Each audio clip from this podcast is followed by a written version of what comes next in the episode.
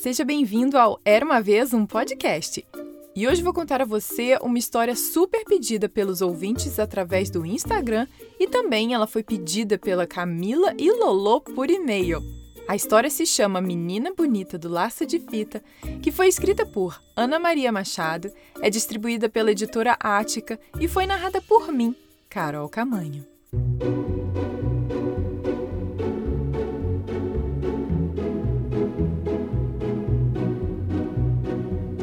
Uma vez uma menina linda, linda. Os olhos dela pareciam duas azeitonas pretas, daquelas bem brilhantes. Os cabelos eram enroladinhos e bem negros, feito fiapos da noite. A pele era escura e lustrosa, que nem pelo da pantera negra quando pula na chuva. Ainda por cima, a mãe gostava de fazer trancinhas no cabelo dela e enfeitar com laço de fita colorida. Ela ficava parecendo uma princesa das terras da África ou uma fada do reino do luar. Do lado da casa dela morava um coelho branco, de orelhas cor-de-rosa, olhos vermelhos e focinho nervoso sempre tremelicando. O coelho achava a menina a pessoa mais linda que ele tinha visto em toda a vida e pensava: Ai, quando eu casar, quero ter uma filha pretinha e linda que nem ela.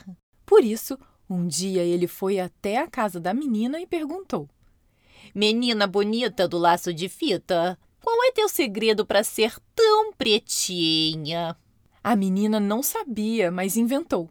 Ah, deve ser porque eu caí na tinta preta quando era pequenina.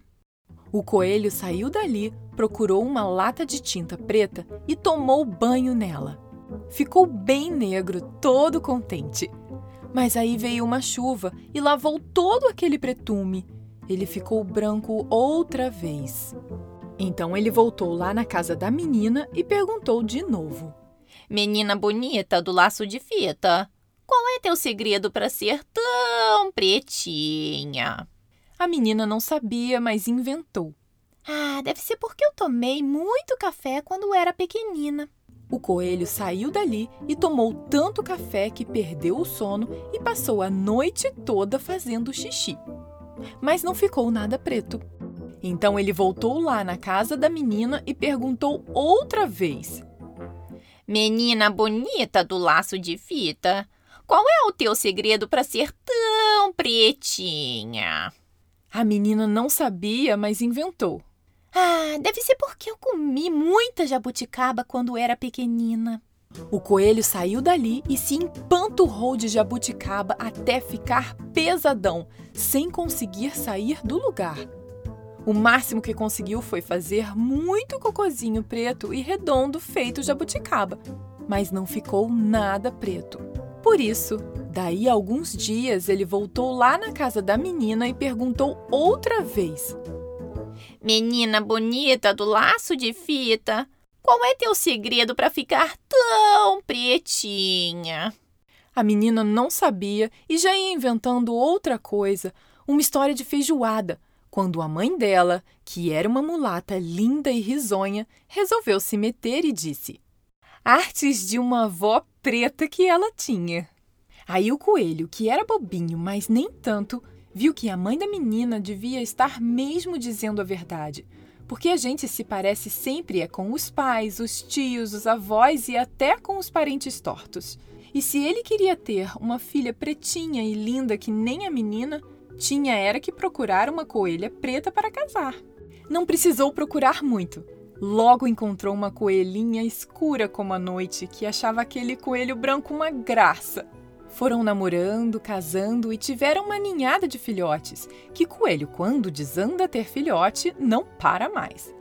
Tinha coelho para todo gosto: branco bem branco, branco meio cinza, branco malhado de preto, preto malhado de branco e até uma coelha bem pretinha. Já se sabe, a filhada da tal menina bonita que morava na casa ao lado. E quando a coelhinha saía de laço colorido no pescoço, sempre encontrava alguém que perguntava: Coelha bonita do laço de fita, qual é teu segredo para ser tão pretinha? E ela respondia: Conselhos da mãe da minha madrinha. Fim. E aí, gostou dessa história? Eu adorei! Então, se você quiser comprar esse livro para ler comigo da próxima vez, é só ir no site eramavezumpodcast.com.br barra livros e comprar por lá.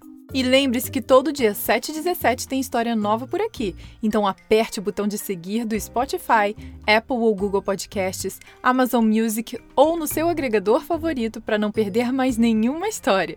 Ah, e não deixe de conferir o site eramavezumpodcast.com.br para saber das novidades, mandar um recado, pedir ou mandar uma história e muito mais.